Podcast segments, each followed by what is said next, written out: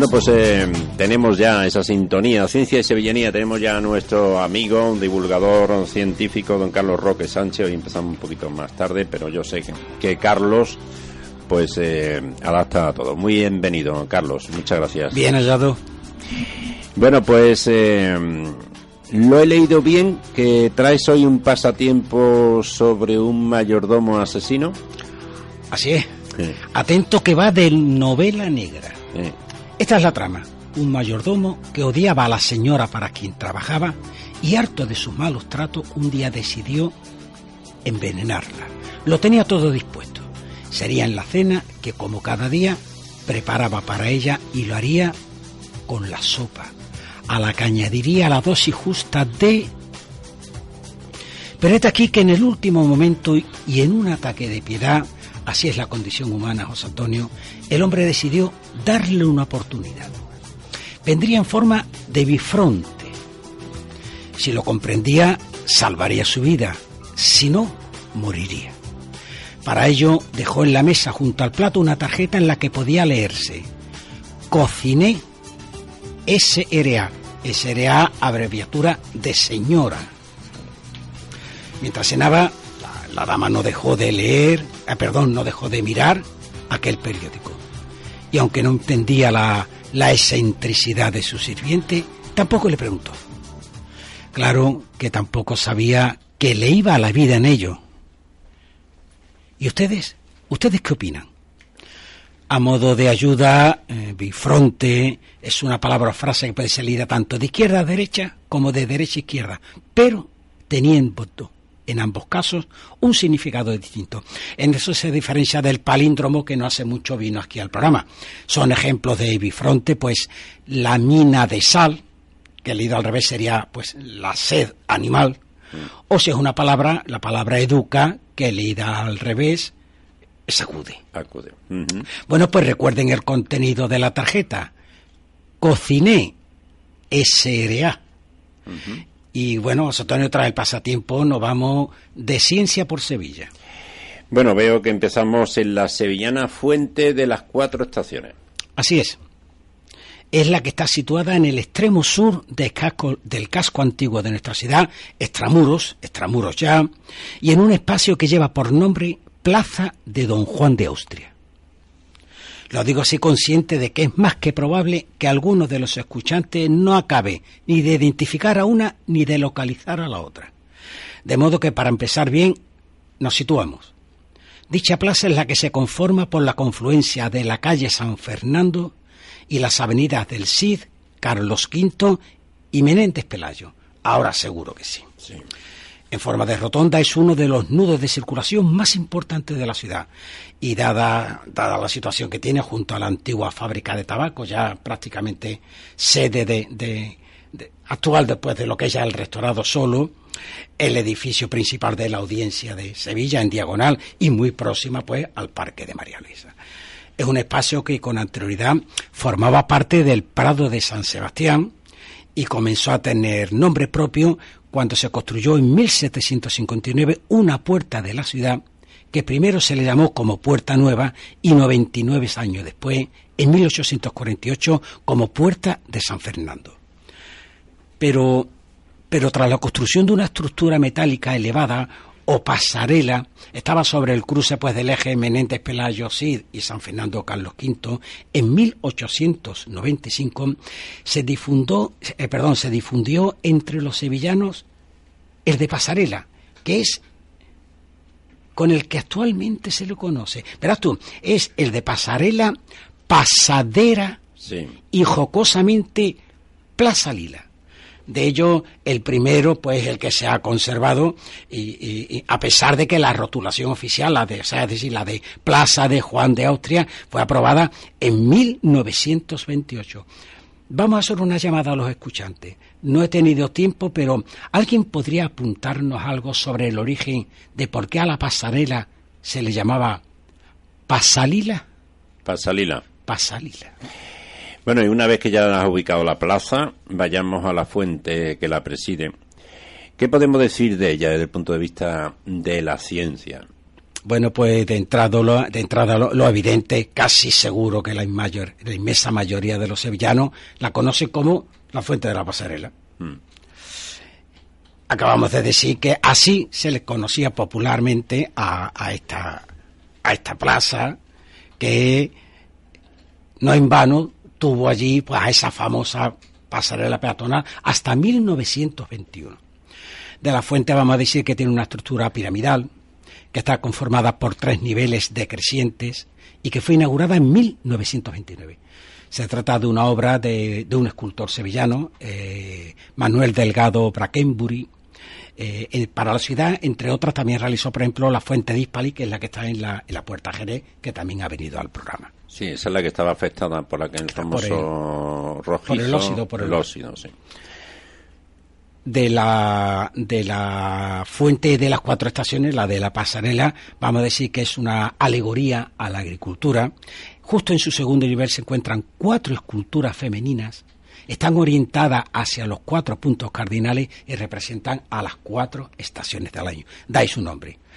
Hacia el norte, mirando a la avenida de Menéndez Pelayo, se ve una joven desnuda con flores, representa la primavera. Hacia el este, mirando a Carlos V, una joven que está en túnica corta y porta una hoz y unas espigas, representa naturalmente al verano. Hacia el sur, mirando hacia lo que es la avenida del Cid, una joven lleva también túnica corta, pero en su mano porta un, racimo de uvas, representa al otoño.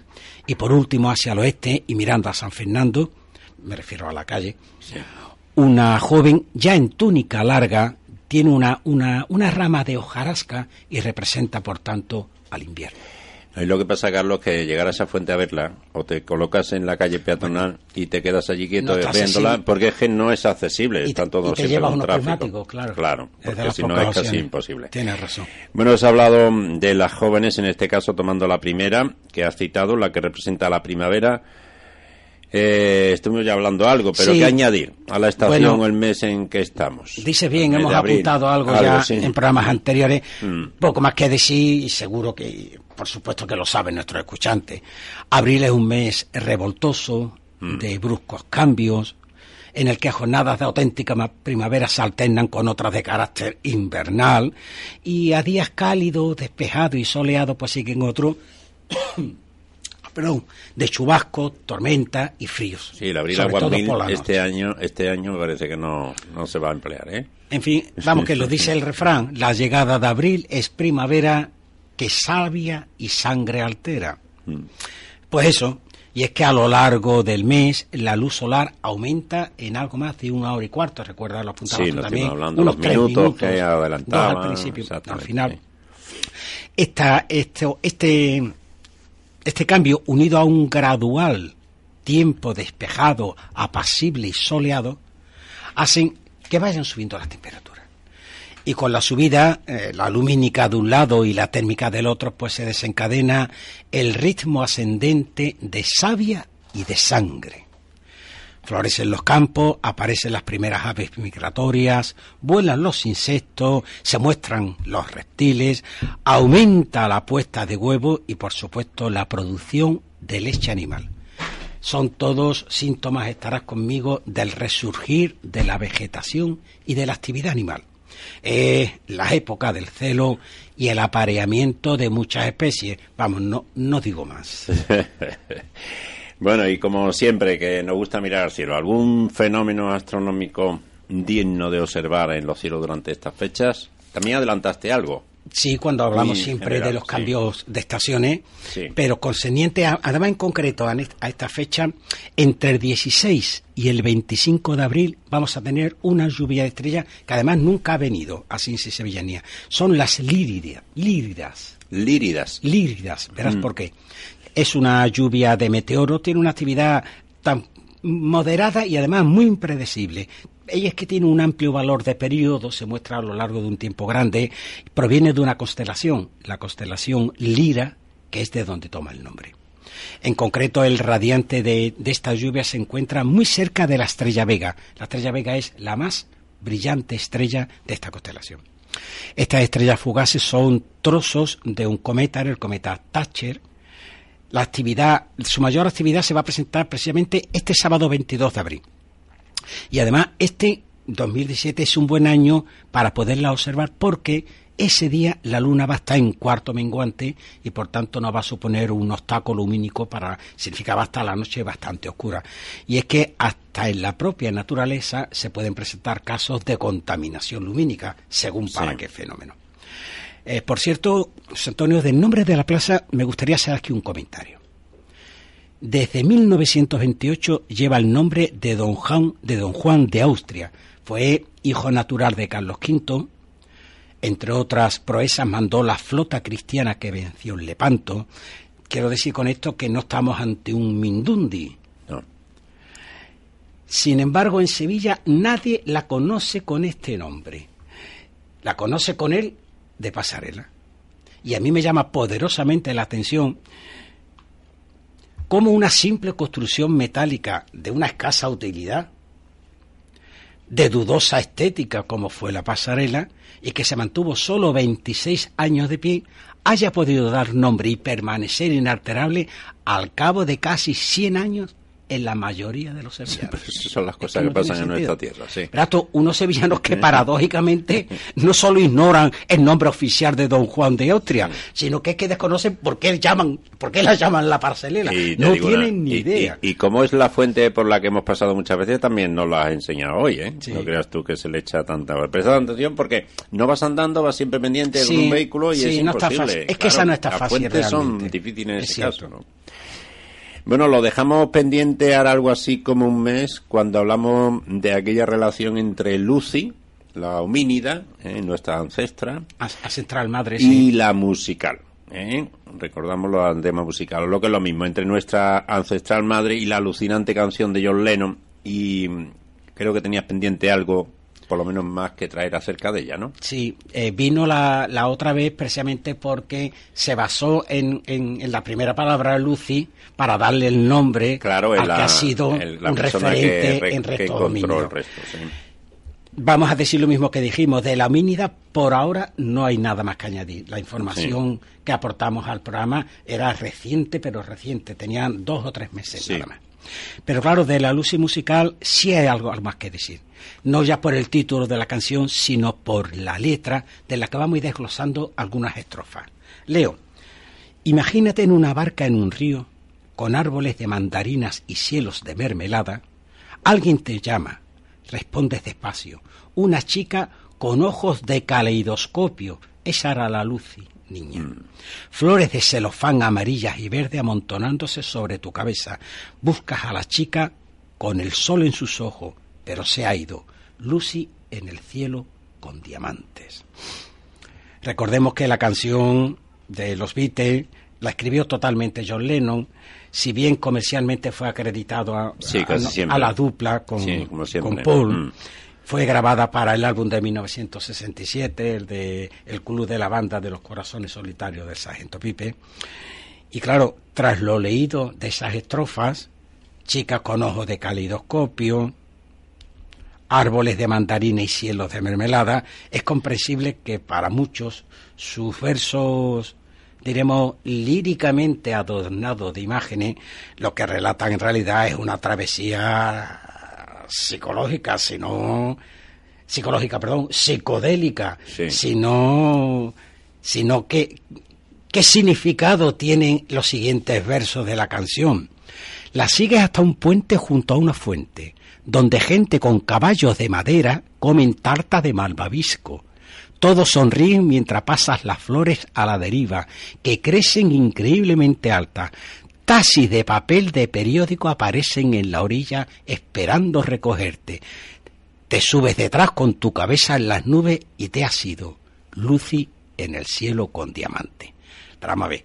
Caballos de madera que comen tarta de malvavisco taxis de papel de periódico que aparecen en la orilla esperando recogerte, bueno, bueno, no es de extrañar que muchos dieran por sentado que John había escrito algo, algo alusivo a, al LSD, que por cierto, y por aquella época, pues era una de las drogas, una de las drogas favoritas de la banda. Eso ha ocurrido mucho con las letras ¿eh? de los Beatles, que cuando alguien traduce la letra dice, bueno, ¿esto de qué va? Si esto lo conviertes en copla española, le hubieran tirado... No, no, imposible.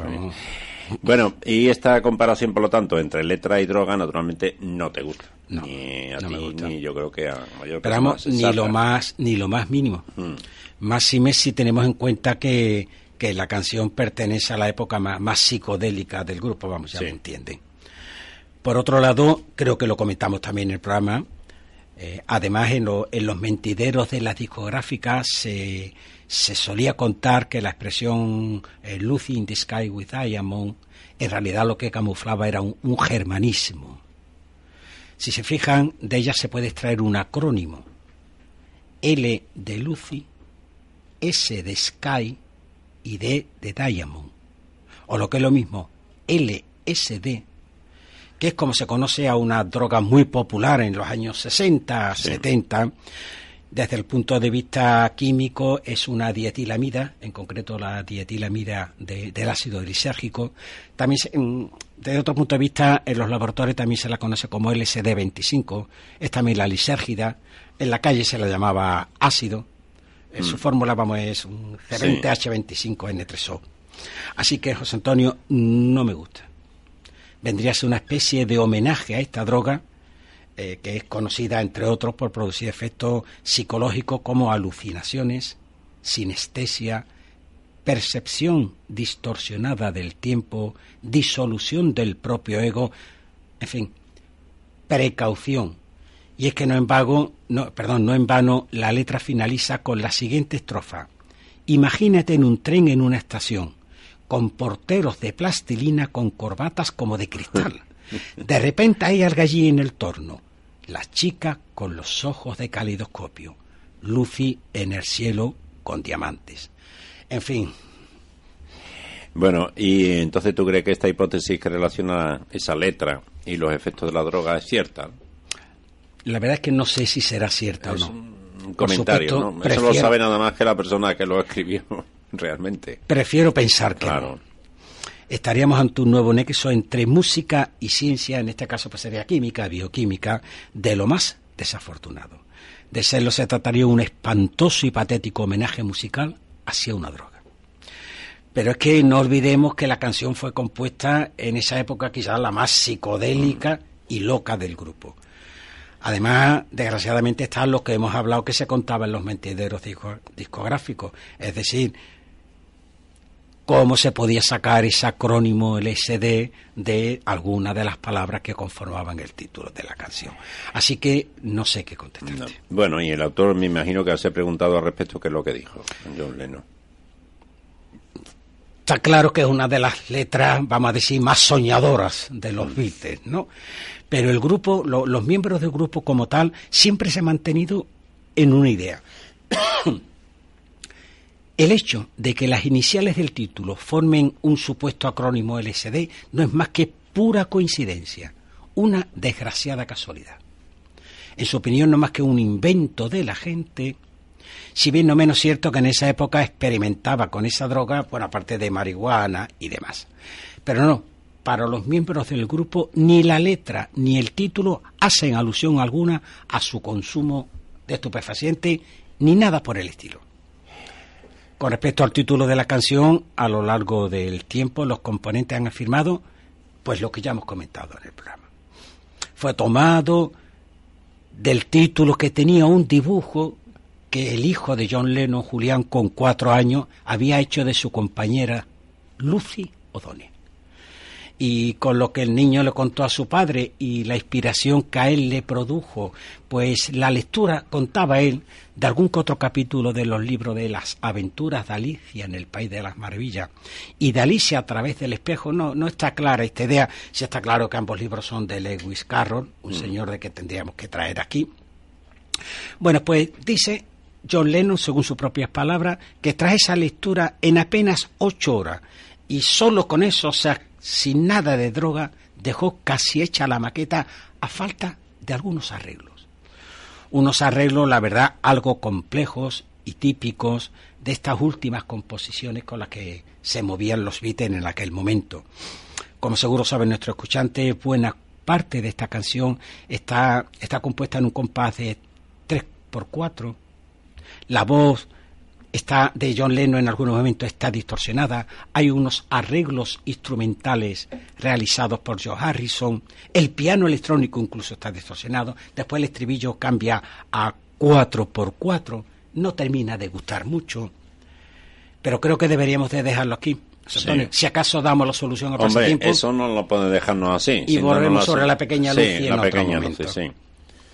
La, solución pues, a ese mayordomo. Eh, recordamos novela negra, recordamos el mayordomo quiere matar a la señora. No se sabe con qué es el pasatiempo, pero sí es cierto que le deja una tarjeta escrita en la que aparece Cociné S.R.A. De señora. De señora. Abreviatura de señora. ¿Cuál es el tóxico? Pues leo de atrás hacia adelante. A-R-S-E-N-I-C-O. Arsénico. Arsénico. La última palabra, la, perdón, la última letra, la C, es la inicial del mayordomo, Charles. Bueno, pues esa solución, que seguro que más de uno de nuestros escuchantes esperaban. Nos despedimos diciendo a nuestros escuchantes cómo pueden ponerse en contacto con Ciencia y Sevillanía, muy rápido porque nos comemos el tiempo, en ondasevillaradio.es, ahí tiene una pestaña, pone colaboradores y si pinchan en ella llegarán a Ciencia y Sevillanía, que le lleva a Carlos. Al blog en Roque de Ciencia o bien a mi correo particular carlosroque.com. Eso es, recuerden, en Roque de Ciencia pueden buscar, le sale el principio del todo. Muchas gracias, Carlos. Es un, placer siempre.